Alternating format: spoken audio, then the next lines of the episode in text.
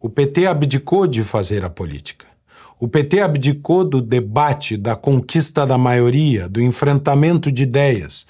O PT saiu das ruas, abandonou a Ágora, abandonou o espaço de debate político, delegou para o Supremo Tribunal Federal o debate político, o enfrentamento da direita.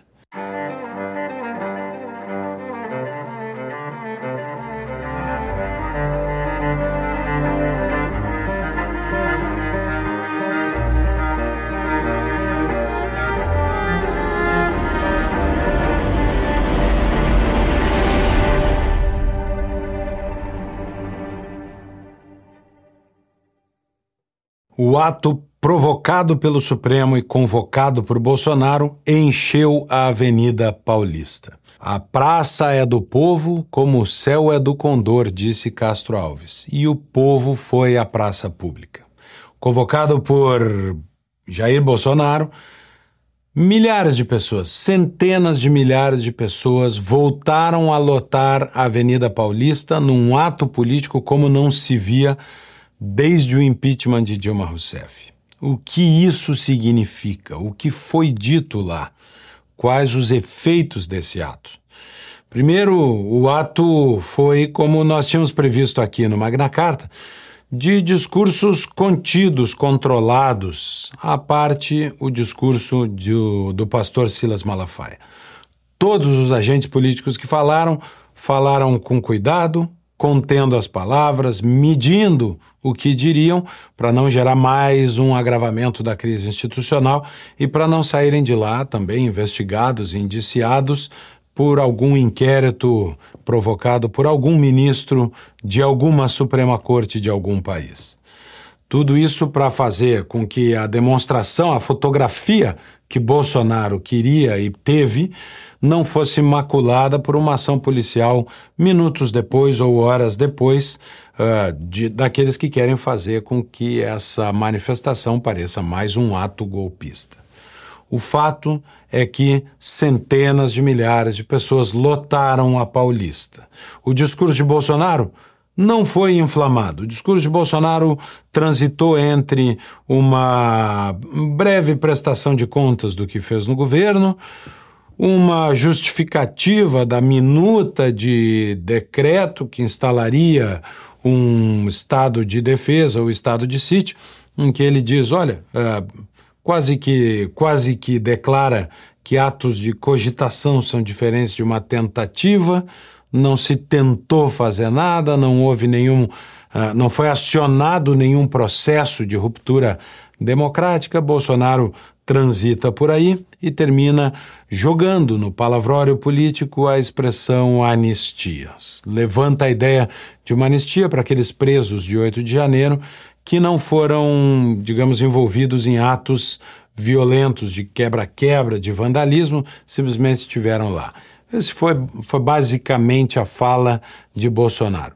Quem subiu o tom foi Silas Malafaia, com algumas declarações um pouquinho mais apimentadas, mas também ainda assim uh, contidas, dado o cenário de contraposição uh, com o Supremo Tribunal Federal.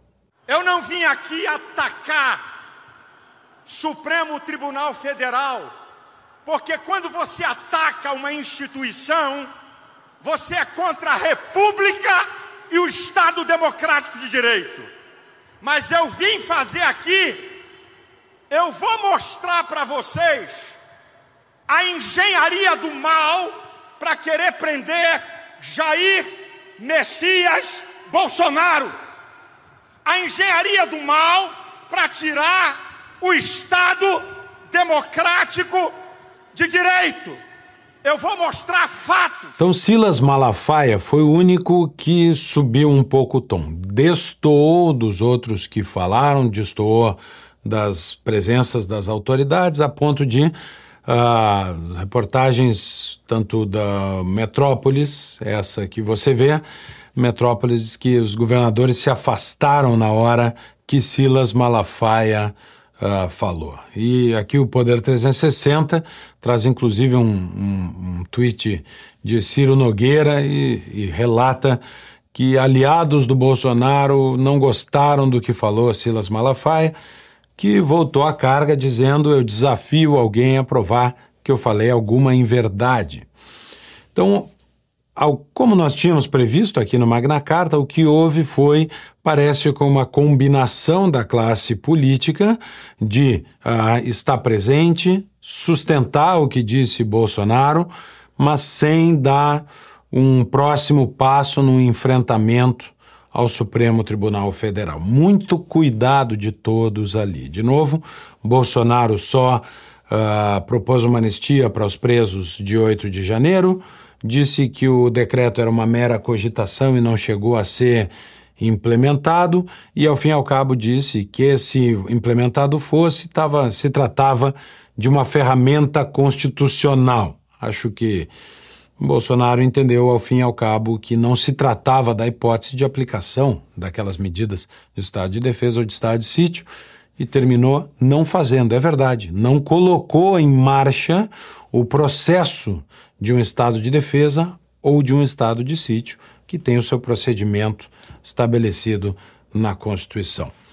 E, a, em suma, Bolsonaro diz também é que o estado de defesa e o estado de sítio também não se faz com tanque na rua, se faz com o procedimento constitucional de convocação dos, dos conselhos da República e do Conselho da Defesa. Essa é a tese uh, de defesa de Bolsonaro que, mais uma vez, suscitou uma anistia para os presos de 8 de janeiro.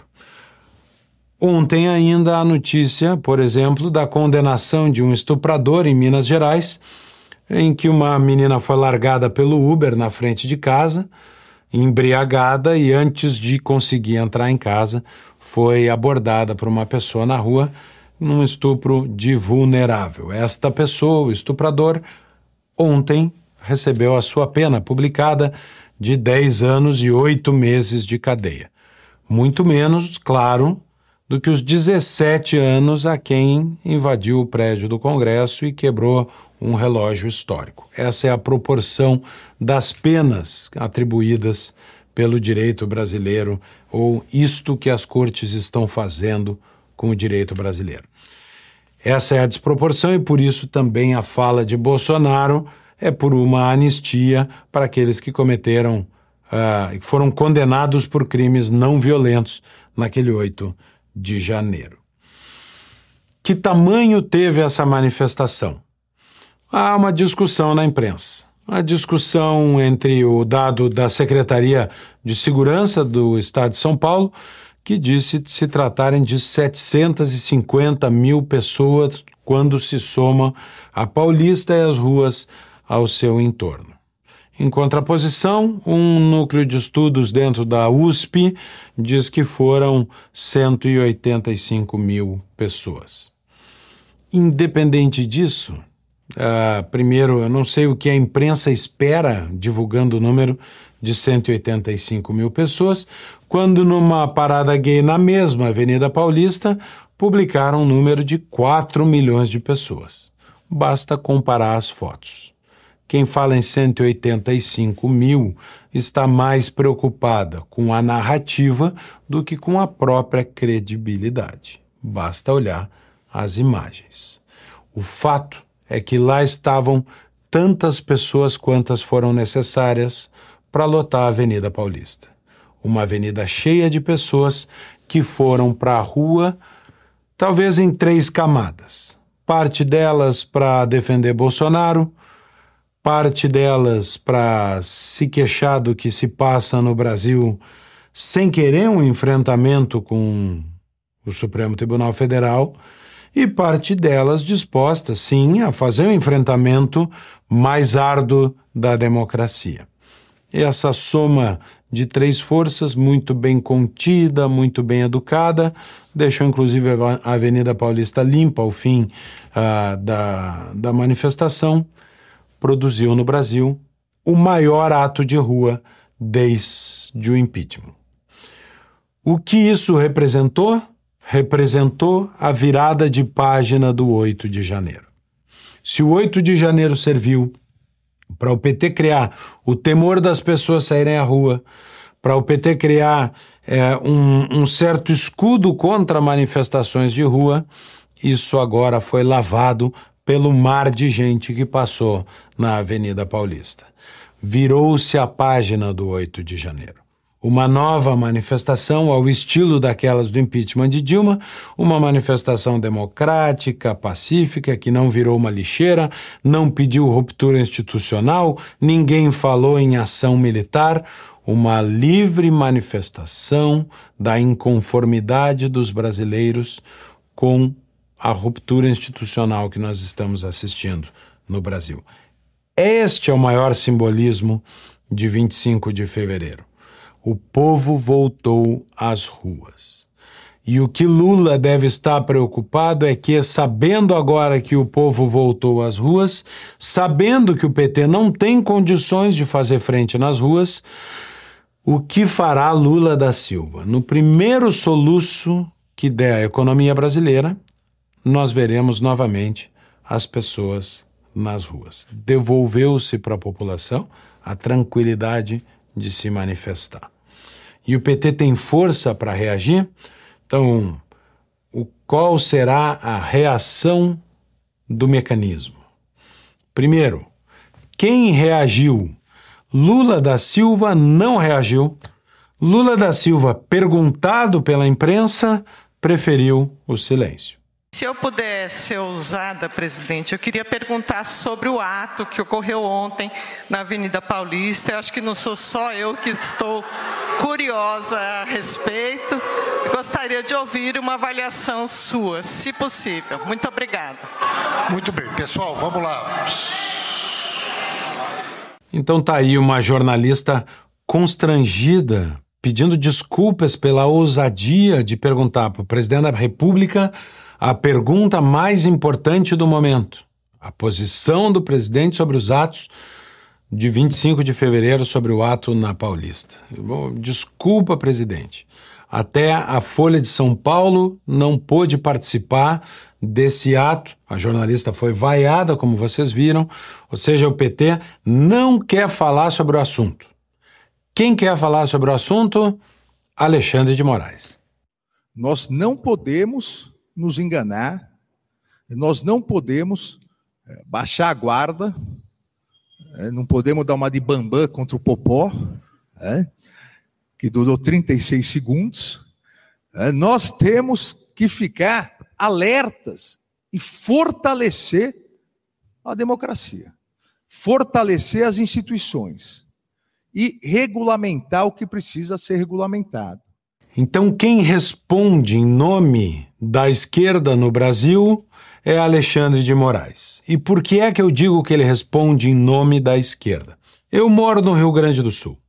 Quando eu vou a Santa Catarina, eu não estou indo para o sul do Brasil. Para mim, Santa Catarina é o norte. Eu estou no extremo sul do Brasil. O PT sempre chamou o PSDB, o MDB, de à direita. Para o PT, a direita é o PSDB. E quem está à direita do PSDB é extrema direita, é extremista. Quando Alexandre de Moraes e a mídia chamam qualquer pessoa que saia de verde e amarelo na rua de extremista, de extrema direita, quando dizem que o ato estava cheio de extremistas, o que eles estão fazendo é se colocar do ponto de vista do PT. Eles sentam no colo do PT para dali enxergar o espectro político brasileiro. Portanto, qualquer pessoa que esteja à direita do MDB, do PSDB, do Centrão, será para eles um extremista. Ou seja, Alexandre toma para si a perspectiva da esquerda radical, para a partir dali situar os demais no espectro político. É muito curioso que quem fale neste momento não seja a esquerda brasileira. Quem saiu a falar foi o Poder Judiciário pela boca de Alexandre de Moraes, o Supremo Tribunal Federal pela boca de Alexandre de Moraes. A polarização política no Brasil hoje, se há, é com quem? É com o PT? O PT saiu a fazer uma contra-manifestação? O PT disse o que pensava, salvo os tweets uh, não comedidos de Glaze Hoffman? Não. O PT abdicou de fazer a política. O PT abdicou do debate, da conquista da maioria, do enfrentamento de ideias.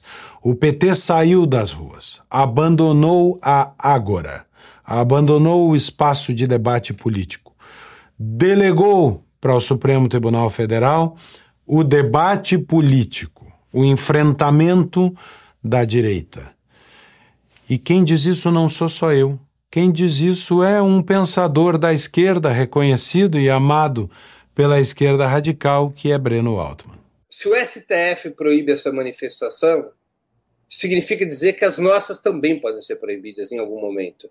E significa dizer que nós estamos terceirizando completamente para o STF como obrigação e uma tarefa das forças de esquerda. Sim. Nós não podemos acreditar que o cerceamento da liberdade de manifestação, controlado pela, pela por uma instituição da democracia burguesa como o STF seja o caminho para enfrentar o bolsonarismo. Esse, esse é o nosso erro. A terceirização do protagonismo político. É a esquerda não assumir o protagonismo político. Esse é o problema, a essência do nosso problema. A transferência da tarefa de enfrentar a extrema-direita para as instituições e, a, e, e mantendo as pessoas em casa. A gente não está convocando as pessoas para lutar. Nós estamos transferindo para o STF. Proibir a manifestação seria o, o cúmulo dessa política. E, e proibir a manifestação com base no quê? Ou seja, até a esquerda sabe, está vendo que Lula da Silva delegou ao Supremo o debate político partidário. E lá colocou o seu advogado e lá colocou o seu ministro do PCdoB, porque jogou para lá o enfrentamento ideológico, político. Quer quebrar a direita valendo-se do Supremo, porque não pode se valer das ruas, porque não consegue se valer das ruas. Agora, centrais sindicais começam a chamar manifestações Provavelmente Lula vai esperar para ver se isso pega, se consegue juntar gente. Depois virão os partidos políticos se somando para tentar juntar gente. E só então, se conseguirem arregimentar gente suficiente, é que Lula vai abrir a boca para convocar uma manifestação. Por quê? Porque ele tem medo de fazê-lo em primeiro momento. Quem convocou as manifestações de 25, ou a manifestação de 25 de fevereiro? Bolsonaro. Apostou e levou. Lula ter, teria a mesma coragem? Não. Precisa fazer balões de ensaio com, com as entidades sindicais para ver se consegue ganhar corpo. A praça é do povo como o céu é do condor. Que povo está na praça? Lula consegue lotar a praça pública? Hoje, ao que tudo indica, não.